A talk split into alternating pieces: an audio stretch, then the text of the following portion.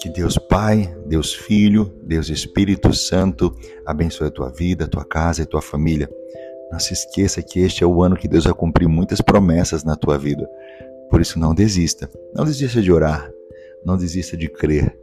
Não desista de esperar no Senhor. A oração de hoje é no Salmo 10. E essa é a oração para aqueles que estão aflitos, estão pedindo ajuda, estão precisando de ajuda de Deus.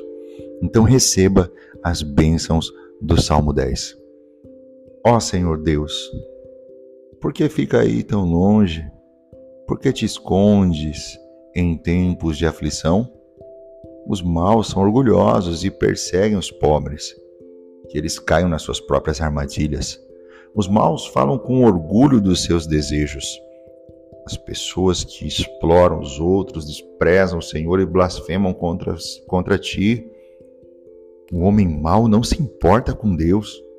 Por causa do seu orgulho, ele pensa assim: para mim, Deus não tem importância. Tudo que esse homem faz dá certo. Ele não pode entender os julgamentos de Deus e zomba dos seus inimigos.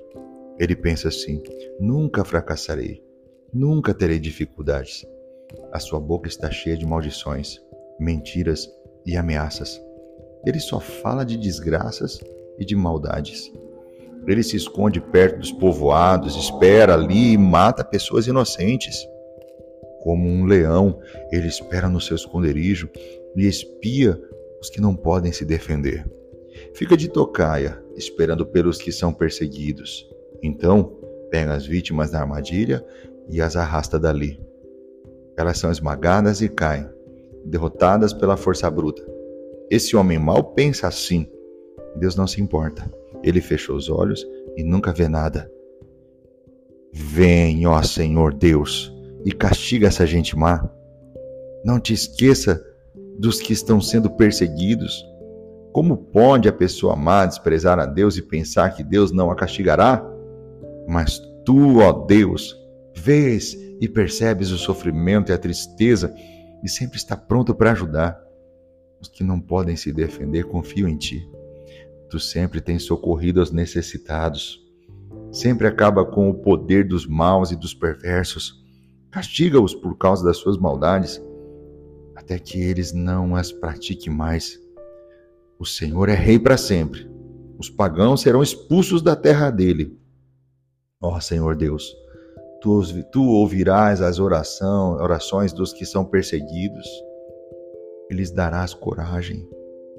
Tu ouvirás o grito dos oprimidos e dos necessitados e julgarás a favor deles para que seres humanos que são mortais nunca mais espalhem o terror.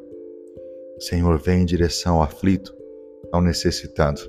Essa pessoa que me ouve agora, que precisa muito do teu socorro, porque tem sido perseguida, a perseguição tem sido grande e só o Senhor pode livrar.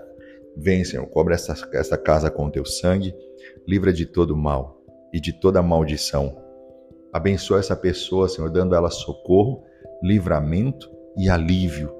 Traz alívio para ela, Senhor, diante dessa situação que ela está enfrentando. É a oração que eu te faço diante do poderoso nome de Jesus Cristo, o nome que está acima de todo nome.